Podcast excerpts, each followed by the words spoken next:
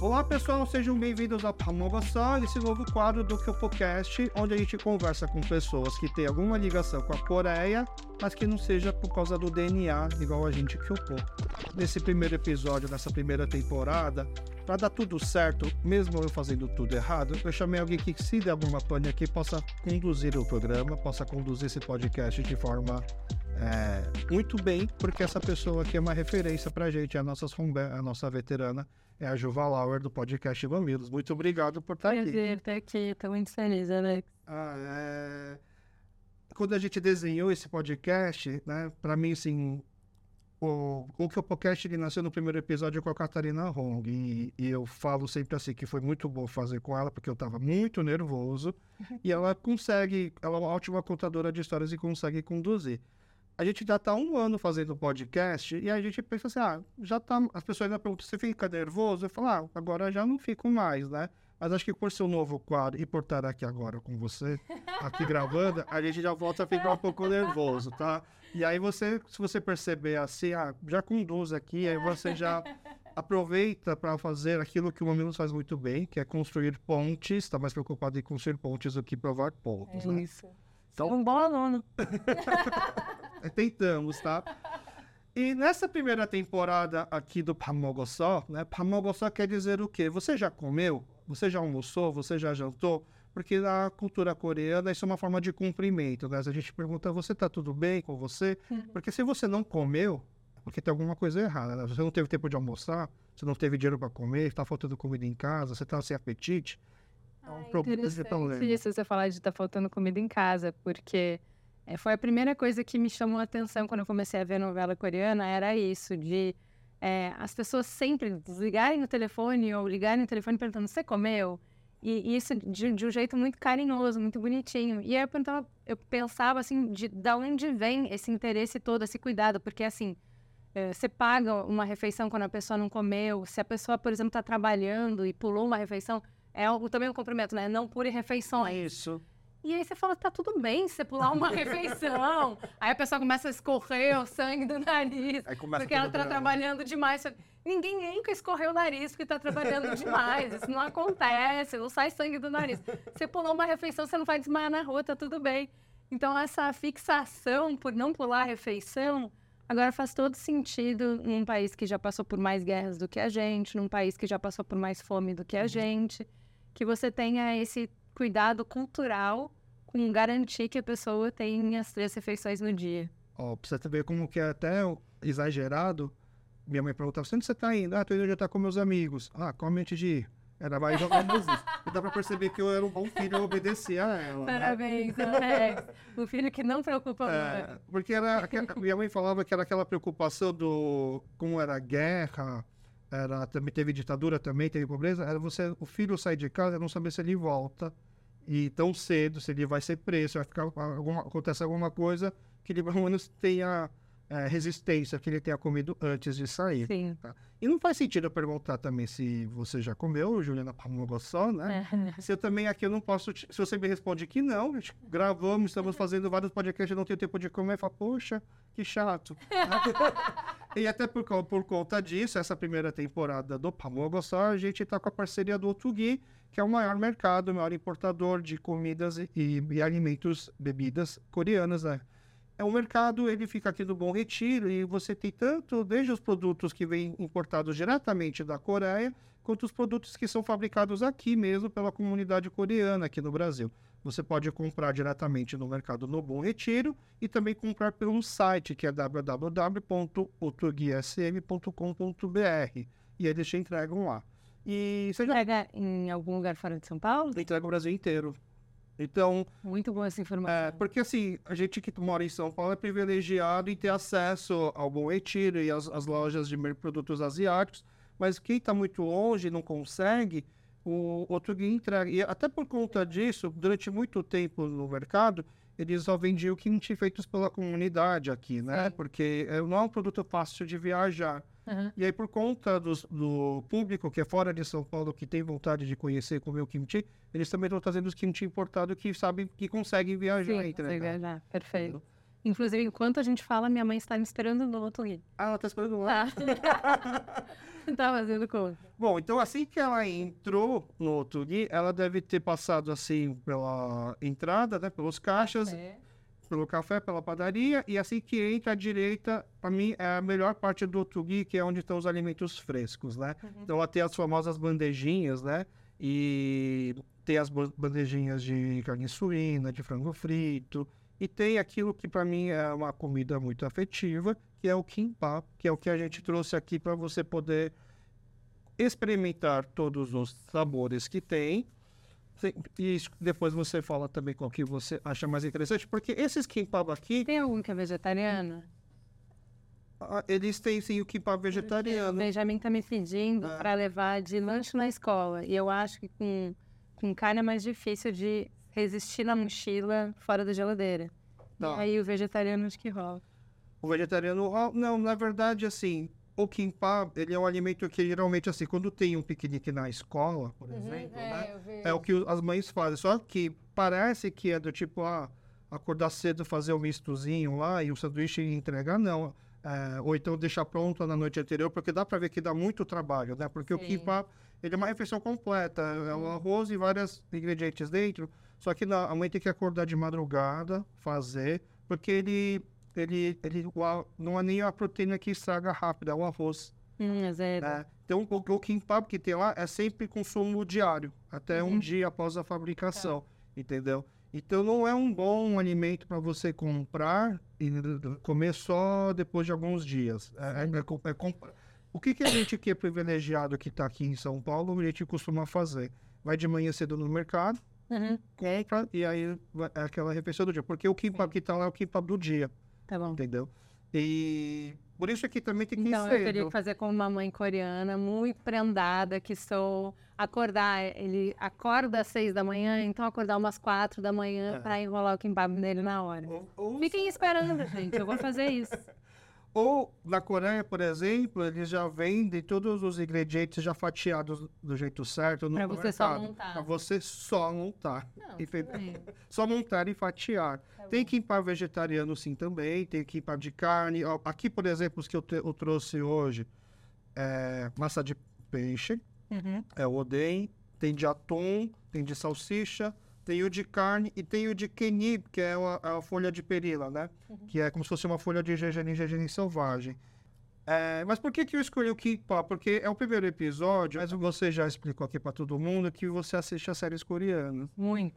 E eu achei até legal, porque além de assistir, né, muitas vezes no, no Mamilos, no Mamilos Cultura entra alguma série. Você que já entrou a extraordinária advogada, né? Que ela é fanática por Kim Pop. Exato. Já entrou Pachinko também, né? Já entrou Pachinko. É, a gente tinha uma limitação, porque até esse ano a gente fazia uma minuscultura sobre coisas que eu e a Cris a gente assistia, e aí a gente falava sobre o que, que aquelas obras nos fizeram pensar. Só que isso nos deixava bem limitadas, porque, por exemplo, a Cris não vê novela coreana, ela não gosta. Então eu não podia levar as que eu gostava mais, porque ela não tinha como falar, ela ia assistir 16 episódios, uma coisa que ela não gosta. Agora, essa temporada, a gente está trazendo outras pessoas. Então, a ideia é que eu traga mais novelas ah. coreanas para uma menos cultura. Entendi. Mas você já tentou fazer aquilo que a gente chama de evangelizar, assim, falar, a Cris assiste? Já, tanto que a Cris assistiu. A primeira que eu assisti, a Cris também assistiu, que é o Something in the Rain, que é a primeira uhum. de muita gente. Foi a primeira série que você assistiu? Foi. E como que ela, ela é mais alta um pouco... Ela é, eu assim, depois de ver muitas eu acho que ela tem menos o formato. Os clichês que hoje eu adoro não tem ali. Então ela não vai quase cair o cara pegar ela. e isso não vai acontecer. Então ela, ela é uma série menos que os, entre aspas, vícios ou clichês de, de novela é coreano, e aí por isso é, acaba sendo a, a, porta de entrada de muita gente. É, é, aquela série onde a protagonista é mais velha que o mocinho, né? isso, né? É. A, a, a, daí... grande polêmica da série é essa. Não, a grande polêmica é que ela tem mais de 30, uhum. é independente, a mãe diz que ela não pode namorar uma pessoa e é uma série inteira pra knock drama. E aí fica todo o brasileiro falando, mas sai de casa. mas assim, eu acho que é é uma série muito boa por mostrar a, a questão da, do assédio. Foi uma mudança para mim muito grande as novelas coreanas, porque eu tinha um preconceito muito grande com coreano. Uma coisa que você vê em várias novelas é esse hábito de o chefe chamar a pessoa para sair para comer e ela não pode dizer não. Eu tinha acabado de entrar é, e o coreano lá, que era o presidente, chamou todo mundo. Quando a gente sentou na mesa, ele fez a, a bomba de soju. Eu não sabia. Gente, nunca tinha ouvido falar. Então, todo mundo conversando e o cara lá parecendo um maluco, contando copo, enfileirando os copos. Hoje eu sei que é soju. E as cervejas. E contava o número de pessoas e contava o número de copo. O que, que ele tá fazendo? Aí ele fez os submarinos. E aí ele propôs brinde. Então agora as pessoas novas da equipe. E aí tinha, ele botou um copo dentro do outro, que isso eu nem nunca vi na, nas novelas. Botou um copo dentro do outro e você tinha que virar e fazer o barulho de um copo batendo no outro. Pra mostrar que tá vazio o copo. Eu nunca tinha bebido, Alex. Nem? Não bebia. Não bebia álcool? Nada. E você se sentiu eu forçada a beber? Eu tinha 24 anos, mas tudo bem, eu não bebia. E aí eu não, não, eu não consegui dizer não, assim, eu era nova na, na equipe, no time, né? O presidente dizendo pra beber, você vai dizer que não? Um, e eu fiquei apavorada de beber e, e passar vergonha, de falar coisa que eu não devia, não me comportar direito, uhum. né? Eu tava no trabalho. Eu fiquei com vergonha de, de, sei lá, você vai que eu vomito. Então eu comecei a comer muito rápido. Porque na minha cabeça, e foi o que cheia. eu achei que isso ia segurar o álcool, sei lá, o que eu pensei da minha cabeça. Eu passei muito mal aquele dia. Então eu não podia ouvir falar de comida coreana. Jamais. Eu tinha um trauma, entendeu? o cheiro, nada, imagina, nunca. Caramba. Dez anos disso. Uhum. Aí eu uhum. comecei a ver a novela coreana. E aí comecei a me encantar, me encantar com a língua, me encantar... Hoje, todas as comidas eu gosto, você sabe, já fui em vários restaurantes uhum. coreanos aqui de São Paulo. É, tenho na minha casa as coisas. Se você for na minha casa hoje, tem kimchi que a minha mãe fez. Entendeu? Então, assim, mudou completamente. Eu acho que as novelas são é que eu não era consumidora do K-pop, não, não conseguia entrar por aí. Mas as novelas mudam muito. É uma forma de apresentar a cultura, como vocês vivem, o que é importante para vocês, num olhar muito favorável. Sem mentir, né? Porque é é isso. O chefe abusador tem. Tá lá, esse, aparece. Né? É. Esse, esse, esses happy hour que, uhum. que força a pessoa a beber, tem. A relação complicada com bebida, tem. A família também, as, as mães, as sogras. É, então, uhum. assim, tem os problemas também ali, mas era um olhar muito favorável, eu acho. Mas é, a primeira série você assistiu já começou a mudar? Ou do tipo, ah, não foi sim. tão ruim assim, vou sim, dar mais uma chance? Sim, porque eu tive essa percepção de que eu conheci um recorte. Ah. Entendeu? Eu entendi que aquilo ali. Porque. Exatamente por isso, porque o que eu vivi estava na novela, mas não era só isso. Entendeu? Eu não uhum. tive acesso às coisas legais, eu não tive acesso. Uhum né? É isso, ao companheirismo, à fraternidade, à, à vida em família, né? Eu não tive acesso a nada de bom, eu só tive acesso ao ruim. E aí, depois que você saiu até assistir Something the Ray, foram quantos anos, mais ou menos? É, por isso que eu te falo, assim, foram 10 anos que, assim, se a gente vai falar de guerra cultural, tá. a Coreia ganhou, assim, mas bizarramente, as novelas têm um papel de fazer a gente se interessar uhum. pela cultura, da gente querer saber, da gente... Bom, você sabe que no último fim de semana teve o Festival da Coreia, e aí a minha tia veio do interior, nunca faz isso, nunca faz isso, para fazer uma coisa por ela, para vir para o festival. E eu conheci gente lá que veio uh, de, do Rio de Janeiro, que foi o presente Dia das Mães, a filha trazer uma senhorinha, porque fica tão encantada com esse universo da Coreia, quer viver as coisas que vê na novela aqui. Então, eu acho que assim, como peça de, de mostrar, apresentar a Coreia pelo melhor olho, olhar, uhum, né? Uhum, uhum. Pelo que tem de melhor. Sem, claro, uh, dizer que não tem o, os, os defeitos, né? Então, assim.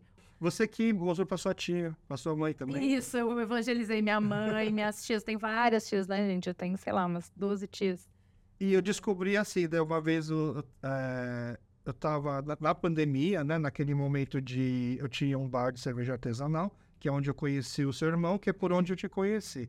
Aí um dia o seu irmão me manda um áudio cantando uma música que era a trilha sonora do Itaewon Class. É, ele amou. Aí eu falei eu assim, fiz ele assistir. Como você assistiu? Você conhece essa série? Não, a Juliana mandou assistir. Ela como que ela te convenceu a assistir? Ah, ela falou que o protagonista me lembrava eu. Verdade. Eu falei, ô louco, como assim? O que, que você tem do, do Parque São João aí pra, pra poder. Ele é lindo igual, gente. Conheço meu irmão lá. Lindo. É, é aquela, o empreendedor que faz de tudo para salvar o negócio, né? Porque. É... Não, o senso de justiça. Eu acho que eu lembrei muito disso, que ah. certo é certo. O Vitor é muito assim. É. Então, de brigar pelas pessoas, todo mundo que tá na equipe dele, ele foi até o final na, na briga é. por essas pessoas, independente de ser relacionado ao trabalho ou não. O meu irmão é muito assim. Eu falei, caramba, eu gostaria de ter recebido um elogio desses um dia. Porque, além do cara ser um cara, vai, é um dos atores mais top, eu acho que é um dos melhores personagens dele, assim, é, de séries, é né? O Victor falou que adorou a série. Não, ele ficou, e a trilha é boa também, né? É. Tem alguns, a, a, o Dali, em The Cock Prince, sabe? A trilha, eu ouvi muito tempo depois a, a, trilha. Tem umas trilhas que são excelentes, né? Então, Juliana Pamossa. Não, tô morrendo de fome. Morrendo de fome, então vamos lá. Aqui é o kimbap, é comida de afeto. Lá, de, lá no Tugui tem várias opções, tem a vegetariana. Aqui hoje eu trouxe salsicha, é, salsicha, salsicha. trouxe a de folha de gergelim, folha de perila, na verdade. Tem a de massa de peixe, a de carne, né? Eu botei aqui um de cada para você. Tem, vira e mexe, tem outras variedades, é um pouco sazonal também. Se você vai no final do dia, provavelmente não vai ter mais, porque é um produto diário, né? Então, como eles fazem todo dia para o consumo no dia, né? Os diversos fornecedores de kimbap que tem lá, é, eles pegam a quantidade que para não sobrar. Sim. Né? E o kimbap muita gente, para ficar mais fácil de entender, fala que é o sushi coreano. E eu acho que é uma forma correta de falar, porque ele tem uma influência japonesa. Quando o Japão colonizou a Coreia, né, em 1910, trouxe o sushi, e aí os coreanos fizeram a releitura do sushi. Então, quais são as diferenças, né? Ele é um... Uma, o sushi, que é um prato já mais sofisticado, né? O arroz é temperado com vinagre e açúcar. O kimbap é com sal e óleo de gergelim. Uhum. E os recheios não são os peixes frescos, que são as coisas baratas, mais caras, né? Uhum. Mas sim o, com o que tinha. Então, por isso que varia tanto. Uhum. Tem de carne, legumes. Aí, por exemplo, pode até ser estranho um de salsicha, por exemplo, mas que na Coreia a salsicha era como se fosse uma, o spam. A salsicha, era, esses produtos americanos, era como se fosse algo super chique. Até hoje, na, na Coreia é normal, no final do ano, você presentear as famílias com uma caixa de carne enlatada. Hum. Carne processada. Isso, Onde isso você viu isso na novela? Reply 88. A menina come uma salsicha. É, é, é isso. entendeu? E o kimbap tem um pouco de memória afetiva também, porque as crianças costumam comer nos piqueniques, né? Nos poucas vezes que a escola vão sair, então as mães vão e capricham. E aí já também entra nas séries aquele drama das meninas, das crianças pobres que não têm uma mãe para fazer o kimbap, né? E, da e a namorada que faz o kimbap pro almoço. Ah. Foi uma das formas que minha esposa me conquistou. Olha ali, E uma vez eu fui para a Coreia também, passear com a minha família. Eu tinha acho que uns 10 anos, né? Aí a gente ia lá pro Hopi Hari da Coreia. E a minha tia mais velha, que sempre foi esse super cozinheira tradicional, é, a gente foi para esse Hopi Hari coreano, imaginando que a gente ia comer nos McDonald's, ia comer isso daí. Eu falo, não, não, gente, eu trouxe kimbap, né? Uhum. E aí os meus primos ficaram mega decepcionados, né? E eu falei, pô, kimbap, que é animal, né? Aí ela abre a marmita, era literalmente só o arroz e a alga, que é, o, que é a tradução do kimbap. Kimbap nada mais quer dizer kim, que é a alga marinha seca, é. né? E arroz. Então ela não mentiu, na verdade, ela foi. literal. literal. Entendi. Mas estava uma delícia. Bom, vê, você quer experimentar qual? Que é qual? o de folha de perila que você falou? A folha de perila é esse daqui. Deixa eu começar por ele. E se eu passar vergonha caindo, né? Ah, é super normal comer com a mão também, tá? Entre vários que tem lá, né? Eu, depende um pouco do meu humor do dia, qual que eu gosto, mas eu tendo a pegar aqueles que vêm já ainda na fileirinha, assim. Eu gosto um pouquinho mais desses, porque primeiro porque é um pouco de surpresa, você não consegue ver o recheio dentro, diferentemente da advogada extraordinária, que gosta do kimbap porque ela consegue ver, não tem surpresa, né? Ela já sabe tudo que tá lá na comida. É, mas eu acho que quando fica aquele os unidos venceremos nessa, no rolinho, me dá a impressão de que o arroz está mais molhadinho. Pode ser só ilusão também. E eu tenho, e para mim também kimbap é uma comida que eu lembro assim de comer no dia a dia quando tá corrido. Do tipo, ah, eu não tenho tempo, eu como muito kimbap o do rolinho, uhum. só abrindo assim em cima, enquanto eu dirijo eu vou puxando assim com a boca, sabe? Então, tipo, nossa, hoje já tá corrido, eu preciso comer enquanto estou dirigindo, estou indo para lá e para cá, é como eu vou comendo. Então também é muito normal nas séries coreanas você ver os famosos comendo o kimbap dentro do carro e quando está indo viajar, fazer uma coisa. Então, pra gente aqui é um luxo comer kimbap, numa série coreana, o famoso comendo kimbap, do tipo, nossa, ele tá trabalhando tanto que ele não tem tempo de comer, coitado. Ele tá comendo kimbap, que pelo menos é uma refeição completa, né? E não é macarrão, que isso para mim foi uma, uma grande revolução de assistir novela coreana, que para brasileiro arroz branco é uma comida pobre, não tem muito nutriente e tal, e você não deveria comer. E eu acho muito interessante de quando você tá numa novela coreana, a pessoa fala, nossa, ela fez uma comida, tem arroz, uhum. né? Porque a comida pobre é macarrão. Uhum. Então, se você comeu arroz, você já comeu certo, você já tá lindo, uhum, entendeu? E o arroz branco não tem essa conotação de uma refeição pobre. Tanto que o pamogo só é literalmente comer o arroz. Porque é pam, não é você comer, né? A tradução literal é comer o arroz. E na Coreia a gente fala que eu também tenho, durante muito tempo, hoje eu tô muito melhor. Eu fiquei o dia inteiro fora, comi hambúrguer, comi pizza, comi de tudo. Se eu não comi arroz, parece que eu não jantei, sabe? Então eu tinha que que entrar. Hoje eu já consigo não precisar necessariamente é, desapegar do arroz. Mas eu sou muito apegado ao arroz. É, mas no Pachinko mostra é, que não, não tinha arroz, que as pessoas não conseguiam comer arroz, né? Que o arroz ficava para os japoneses. Então, tá. a falta, né? A gente da cultura coreana, o arroz que as crianças não gostam, a gente fala que é o kombap, que é o que é o arroz com feijão. Uhum. Não é que a gente faz um feijão à parte, né? A gente uhum. coloca, cozinha o arroz, o grão de arroz junto com alguns outros grãos, pode ser feijão, ou N tipos de feijão, pode ser. É difícil para mim conseguir entender, porque o tempo de cozimento do feijão é muito diferente do de arroz. E aí, quando você come, o feijão é mais duro mesmo, né? Por isso é que não é. né, pessoal? Não, cozinhar, cozinha. Aqui tem que deixar de molho. Esse arroz que você faz com o feijão é arroz com molho que você tem que deixar de molho antes de cozinhar. Uhum. E quando criança, assim, era muito normal, assim, você ver em casas a criança tirando feijão para começar o arroz e os pais dando bronca, porque o feijão é nutritivo, né? Tem muito é. ferro e tal, então era a forma de suprir os outros, os outros nutrientes que faltam.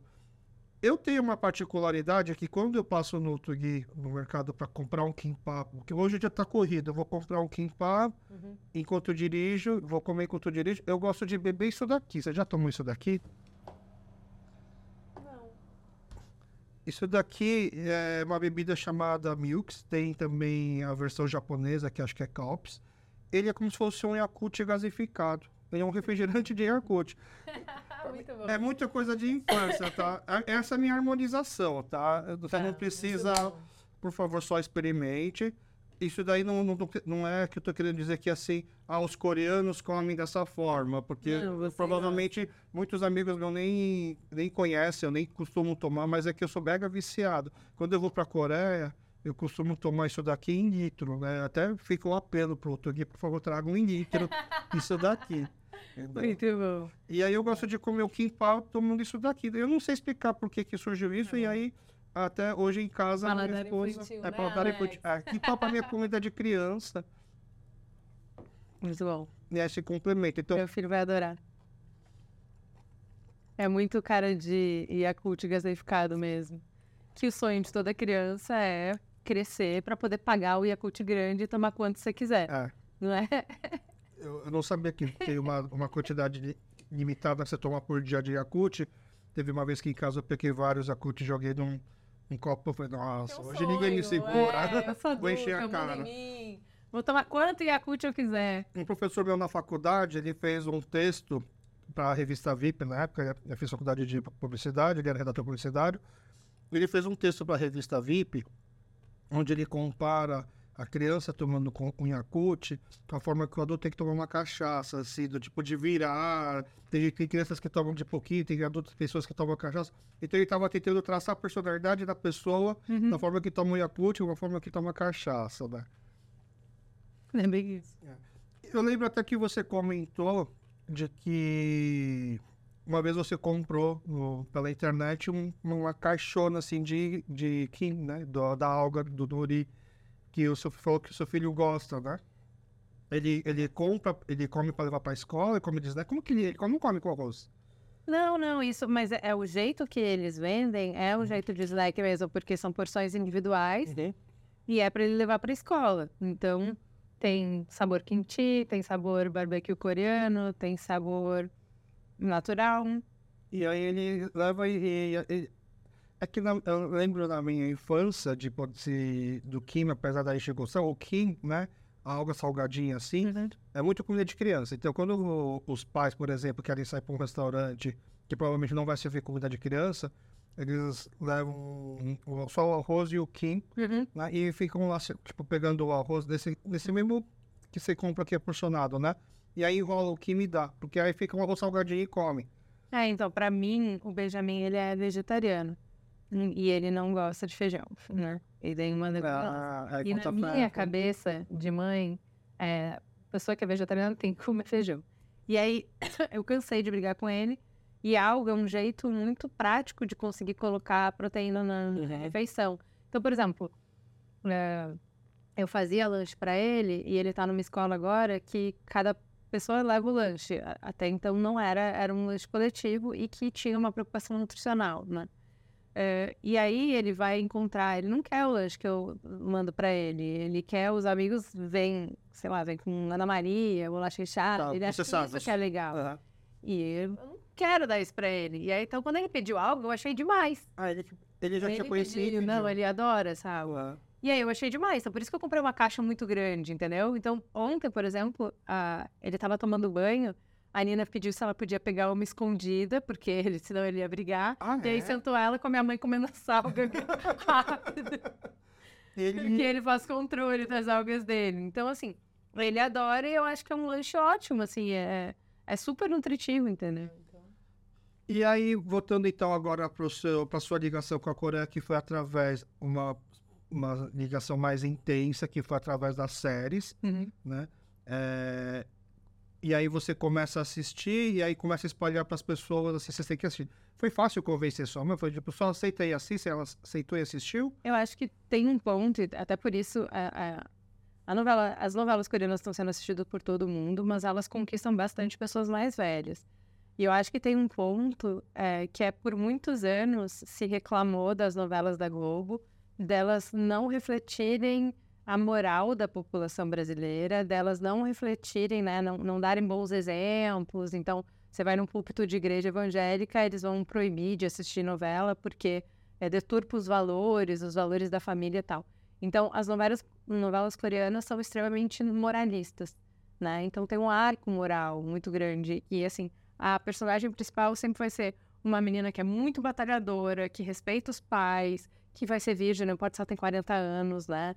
E que uh, pode ter uma vida sofrida, mas ela vai ter um arco redentor e vai dar tudo certo para ela no final, uhum. porque a virtude ela é recompensada. E o vilão sempre vai ser muito ruim, corrupto, cruel, não se importa com ninguém, só se importa com ele. Então, as coisas são simples e elas refletem a moral é, que o brasileiro concorda, que ele gosta, que ele quer ver. Então, Uh, claro, tem novelas diferentes e tal, mas não, grande, a, a grande massa. O né? clichê é uhum. esse, né? Então é, é um, um, lugar de muito conforto para brasileiro, né? Uh, eu acho que isso, o lance de vai oito episódios até pegar a mão e pegar a mão é uma grande coisa. Então tem um lance de é, a banalização tanto do sexo quanto a banalização da violência. Então, numa novela coreana, você não vai ver, raramente tem uma arma, não vai ver. Se tiver uma faca cortando a comida, tudo bem, mas se apontar para alguém vai estar tá borrado, uhum. entendeu? Então, eu acho que tudo isso ajuda a aceitação de um público brasileiro que, assim, a nossa vida já é violenta, a nossa vida já é super exposição a tudo. Então, eu lembro que tem alguma das novelas que é uma. Eles estão. Eles, é produção de novela, o tema, né? O pano de fundo. E aí o cara fala que na. na ou, é, ou é reality show, não lembro mais. E aí ele fala da censura. Então eu não sabia.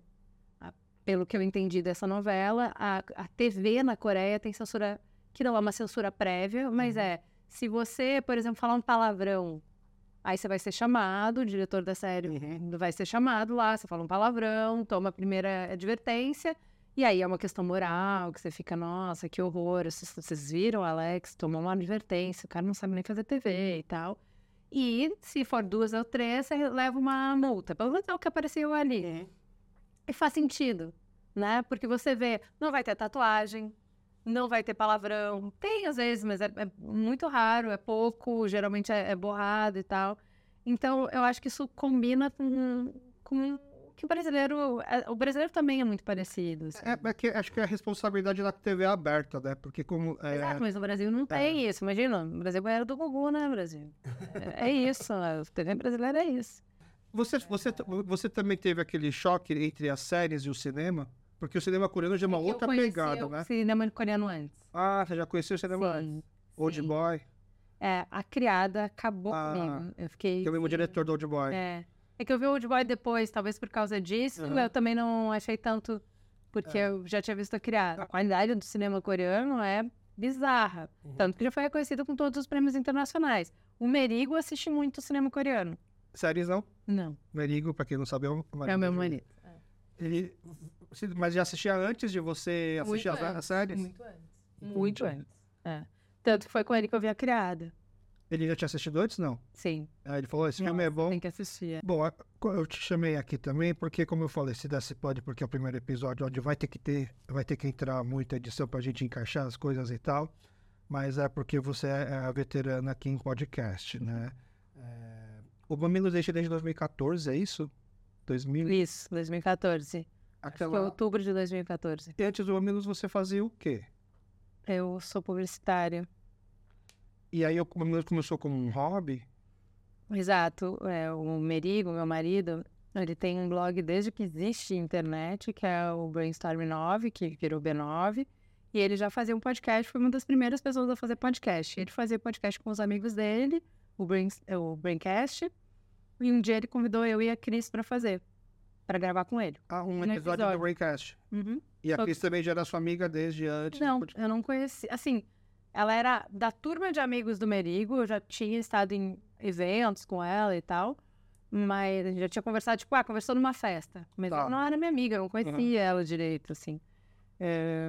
E aí a gente gravou esse episódio, a gente achou super legal e por que não? Vamos fazer? Era uma coisa nova, diferente. É, eu tava com dois bebês pequenos, o Benjamin tinha dois anos e a Nina tinha meses. E é, uma fase que você sabe, você não tem muita mobilidade na vida, né? Você, você, ou tá trabalhando, ou tá trabalhando em casa. Uhum. Você tá. Então era, foi a possibilidade de eu fazer uma coisa por mim, de eu fazer uma coisa nova, diferente, excitante. Já imaginando que viraria um trabalho? Imagina, nunca. Pelo prazer de fazer, de poder fazer uma coisa para mim. E depois de quanto tempo que vira um trabalho?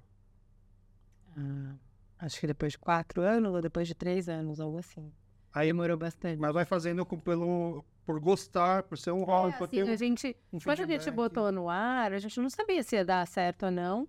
E a nossa premissa era de que a gente não gostava do, do jeito que as discussões estavam sendo feitas na internet, que é sempre a pessoa que está falando uma coisa diferente de você, ela é burra, ela é mal intencionada, ela... Ele fala, cara, não é possível, não, não dá para discutir de outro jeito, porque as pessoas têm tanta certeza? Eu não sei nada, será que eu sou burra, então, que eu não... Você sabe tudo. Saiu o CPI agora, você já sabe a sua opinião. Mas nem começou agora, como você já sabe, né? Uh, e daí a gente começou a fazer o que a gente queria ver. O tipo de conteúdo que a gente gostaria de ler, ouvir e tal, assistir. Uh, e quando a gente botou os primeiros no ar, a gente ficou muito surpresa com a reação das pessoas, que finalmente, finalmente alguém fez isso. Então tinha muita gente querendo a gente. E aí, conforme foi indo os episódios, as pessoas começaram a mandar relatos muito pessoais, assim, de você mudou minha vida, não sei o quê. Então a coisa foi tomando uma proporção gigantesca. De uma coisa que era só para mim e pra Cris, virou, a gente criou uma comunidade ao redor. Tipo, sei lá. A Cris sempre tira sarro falando assim. A pessoa mandou um e-mail pra gente falando: Caras, graças a vocês, eu terminei o um relacionamento abusivo de não sei quantos anos, não sei o quê. Você fala, não fiz né, o programa de relacionamento abusivo. eu ouvi o programa sobre é, reforma tributária que você fez esse link? Esse link. Quando eu vi duas mulheres inteligentes e nananá e nananá, eu vi que eu tava. Eu falei, amiga, parabéns, ah. hein? Parabéns pra, pela sua dedução. Então, assim, o, assim, a gente sempre fala que o que a gente faz é legal, mas o que as pessoas fazem com o que a gente faz é muito mais legal, entendeu? Então, a gente começou a ver o quanto impactava, e aí não tinha como. A gente parava duas vezes por ano, porque era muito exaustivo, a gente fazia tudo sozinha eu trabalhando 10, 12 horas em agência com um filho pequeno, acordando para dar mamar, não sei o quê, sem dormir. Fiquei quatro anos sem dormir. Então era muito cansativo. Aí a gente parava julho e parava janeiro. Mas toda vez que a gente parava, sempre dava saudade. Então a gente voltava. E sempre, desde que a gente começou, não tinha nenhum e-mail de elogio que não terminava com por favor, não parem.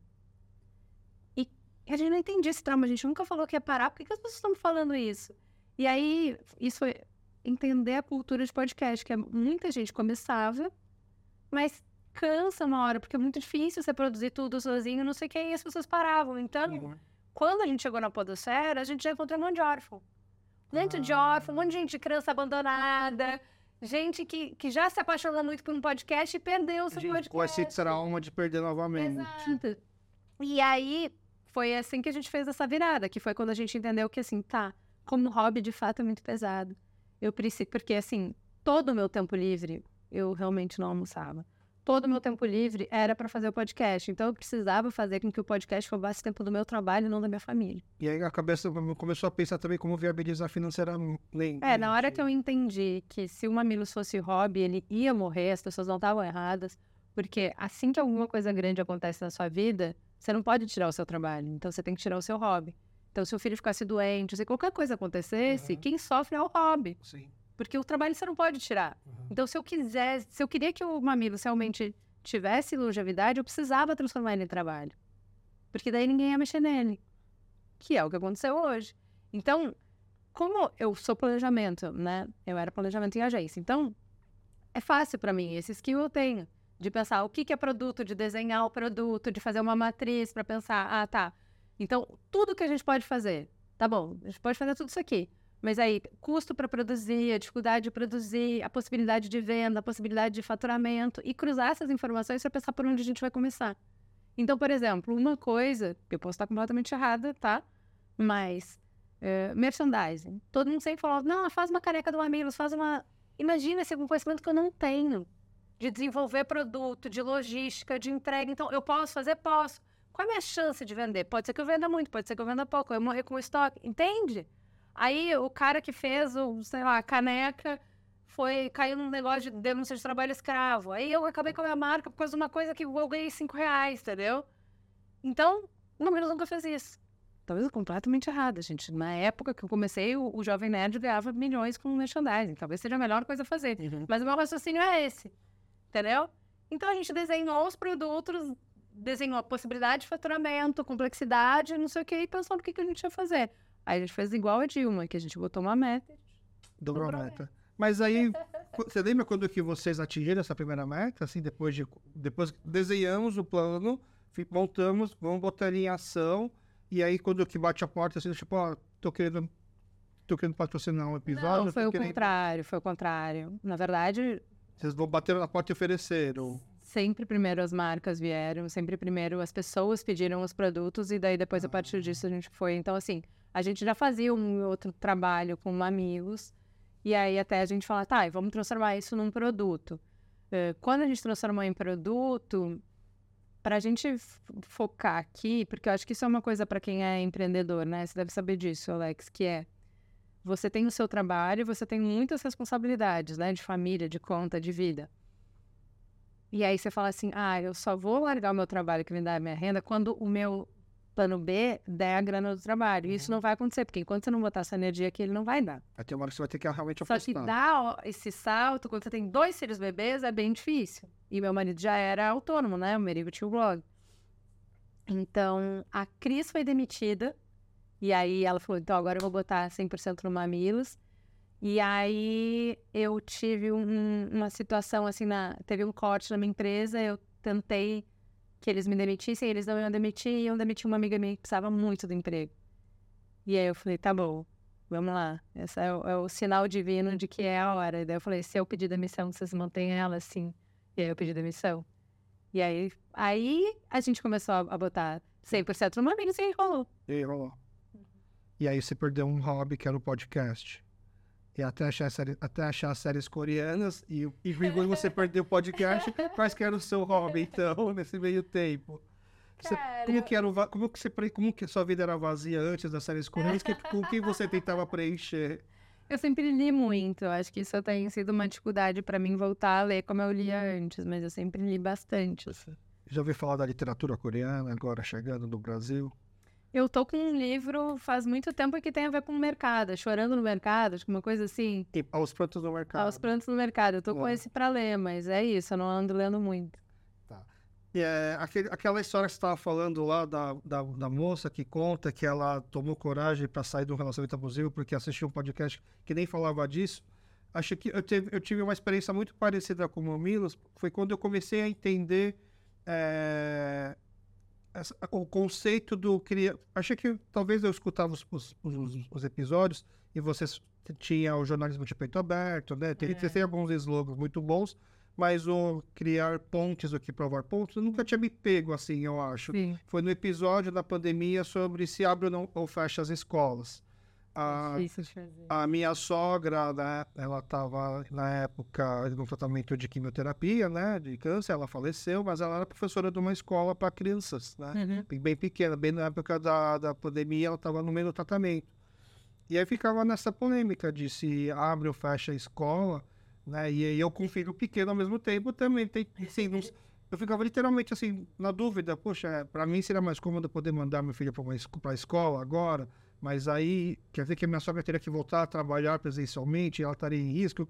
E aí aquele episódio onde dá para ter é, dá para ouvir a conversa, os pontos, e você sempre conduzindo assim, do tipo, tá, é, vamos focar então aqui no que a gente concorda, para porque em cima disso a gente resolveu uma questão, né?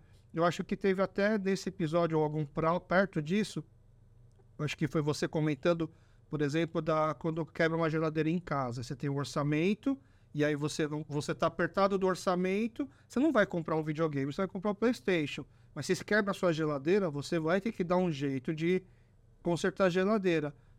Botar as crianças para estudar é uma geladeira quebrada, né? Porque a gente conversava tanto assim, falando que o futuro do país se baseia na educação. E o quanto a gente gasta nisso na educação. Assim, ficou tão é, como é que fala? Para mim, então abriu a mente, assim, tipo, nossa, e se todas as discussões fossem assim? Foi aqui que eu comecei a ficar muito, muito assim, vidrado nessa questão do criar pontos do que provar pontos. Porque eu acho que até então, quem me conhece há muito tempo, o pessoal falava que eu sou uma pessoa muito difícil de discutir. Uhum. E eu, eu pensava assim, ah, eu, sou, eu sou difícil de discutir porque eu tenho a razão. Porque, já que eu tenho a razão, você não tem. Irmão. Você tem, eu tenho a razão e você não consegue me rebater do argumento, é porque você não tem a razão, não é porque uhum. acho que eu jogava a culpa nos outros. Entendeu? Sim. E aí eu, aí eu comecei a entender também, né? Como que às vezes a nossa postura de fé é difícil, de é. fazer, permitir com que o outro fale, você criar esse lugar de ambiente seguro de escuta, né? É, a comunicação não violenta, ela me ajudou a ampliar muito a minha percepção. Porque, por exemplo, é, falar bem, o dom da oratória, ele é um talento, né? Então, por exemplo, eu posso estar conversando com uma pessoa que ela não tem esse talento. Eu sempre vou ganhar dela na discussão. Isso não quer dizer que ela não tem razão. Uhum. Entendeu? Então, isso para mim, é, eu sempre quis. Eu sou muito curiosa, eu sempre quis entender o mundo. Eu não quero ganhar de você, eu quero, eu quero saber mais. Eu quero entender. Então, quando eu percebo que não é porque ela não, não me convenceu, porque eu tenho razão. É porque eu sei argumentar melhor do que ela. Isso uhum. não me interessa. Exato. Eu fiquei mais pobre, entendeu? Ela tinha uma coisa que eu não tenho e eu não consegui descobrir porque eu não soube ouvir. Porque o jeito que eu ouvi não me deu acesso a um conhecimento que eu não tenho. Então, ir para o encontro sabendo que a pessoa tem coisas que você não tem e tá curiosa para tirar dela o que ela tem que você não tem, eu acho que isso é, um, é uma chave que as pessoas acham que a gente tem isso, né, na veia, correndo, que eu sou isso. Eu não sou isso. Isso é uma escolha que eu faço. Então, no Mamilos, se eu estou muito bem concentrada, eu consigo fazer como nesse dia você falou. Mas tem episódios do Mamilos que não tá assim, que eu não consegui fazer. E na minha vida, a maior parte dos episódios eu não consigo fazer isso. Mas eu sou comprometida, eu sou muito é, fã dessa ideia. Isso para mim é um, é um valor, né? De que você encontra pedaços de conhecimento ou pedaços da realidade, você acessa informação com qualquer pessoa. E que se você tá ali para convencer alguém, você perdeu. Você perdeu, você saiu mais burra dessa conversa. A comunicação não violenta chegou na sua vida antes ou depois do podcast? Depois. Você já tinha ouvido falar disso? Eu não sabia que essa ferramenta existia, mas é, para é, executar o que a gente se propunha, passou a ser importante ter ferramentas. Aí que a gente foi atrás, daí a gente descobriu a comunicação não violenta, a gente falou, claro, por que não? Hoje tem várias outras ferramentas que a gente usa que não só isso. Mas eu, eu acho que a, a comunicação não violenta é uma lente para você olhar um. Primeira, me ajuda muito. Primeira vez que eu vi comunicação não violenta foi através do Vitor. O Vitor falou assim: ah, Juliana tá ganhando dinheiro com comunicação não violenta. Aí no que ele falou isso, na hora eu pensei, nossa, eu nunca vou ganhar dinheiro com isso. eu, eu, tinha certeza, assim, explique, me conte mais o que, que é isso. E ele começou a tentar me explicar, acho que o Victor também não é a melhor pessoa para explicar o que é comunicação não Mas olha, para quem está assistindo o programa, se você não, não é igual o Alex, não é uma pessoa muito da comunicação não violenta, o Merigo, no podcast dele, fez o oposto, disse é o maior sucesso que é o episódio do Braincast de CMV, que é comunicação muito violenta. Que eles odeiam, eles falam que eu construo pontos que ninguém pediu e que ninguém veio usar. e aí é então, momento de desabafo deles? Aí eles fazem um episódio de comunicação muito violenta, que é tem gente que fala coisa que merece tapar na cara. Então vamos lá, e aí eles, e eles vão. E assim, isso entrou pro é, para a cultura do podcast deles de uma forma muito mais forte que a CNV no Mamilos. Então, todos os ouvintes do Braincast adoram esse episódio. Já teve, acho que um, dois e três, depois outras vezes. Eles citam sempre nos comentários e tal. E é um estilo de vida. Eles vivem na CNV sempre. Não gera um medo de cancelamento, isso daí? Não, esses meninos são imunes a esse ah, é. Eles não têm. Que bom. Que bom. Então a gente termina aqui. Então, muito obrigado pela sua participação. Mas termina aqui, então, com esse paradoxo entre comunicação não violenta e comunicação muito violenta, que eu acho que até traduz um pouco como é a montanha russa de assistir uma série coreana, né? Entre esse cuidado que muitas vezes tem, mas o contraponto que chega chegando, né? Exato. Juliana, mais uma vez, muito obrigado pela sua participação. Obrigado, Tuki, por nos presentear com todos esses alimentos, bebidas e tal, para compor nosso cenário. E outro aqui também gostaria de agradecer a sua participação. A gente, o que nosso estúdio fica aqui no Bom Retiro, a duas quadras do mercado, eles são te presenteando com vale compra, para depois você passar lá e. Muito bom. Né, você já costuma passar lá, que eu sei. Né? Exato, né? toda vez que eu venho para é. cá, eu passo lá, vou fazer bom uso. É, agora você vai poder. Sabe que eu tenho um costume de quando eu ganho um vale presente, isso eu comecei quando eu ganhei lá, quando eu tinha uns 15 anos, um vale CD. Né? Eu adorava comprar CD, eu sempre gostei muito de rock. Quando eu ganhei um Vale CD pela primeira vez, não sei por que me veio a ideia de assim, eu vou usar esse Vale CD para pegar um CD que eu jamais compraria. Assim, eu tenho vontade, mas assim, que se, se, for, se for se der errado ou der ruim, pelo menos eu não comprei com meu dinheiro, então eu não vou. E foi um dos melhores CD que eu comprei, que foi o CD do Padre Marcelo, o primeiro, sabia? Porque eu via lá, eu erguei as mãos lá do Domingo Legal, e eu falava assim, ah, você é interessante, bom, eu sou né? católico, é interessante, mas não tenho coragem de comprar um CD. Comprei um vale CD, ganhei um vale CD, ah, quer saber, é esse CD que eu vou pegar. Muito e aí eu queria esse costume, sempre que eu pego um vale compra, né, eu ganho um vale compra, em vez de, de uma loja que eu já gosto, em vez de comprar aquilo que eu sempre compro, eu dou, hoje eu vou usar, tá? Uhum. Aí depois você me fala como que você usou com esse vale compra aí. Vou te contar. Tá bom? Então tá, mais uma vez, muito obrigado pela sua participação, por estrear esse quadro aqui com a gente. Obrigada, adorei. E muito obrigado para você que acompanhou aqui a gente até o final. Nos encontramos no próximo episódio de Pamogo, só que vai pro ar semana sim, semana não, tá bom? Valeu!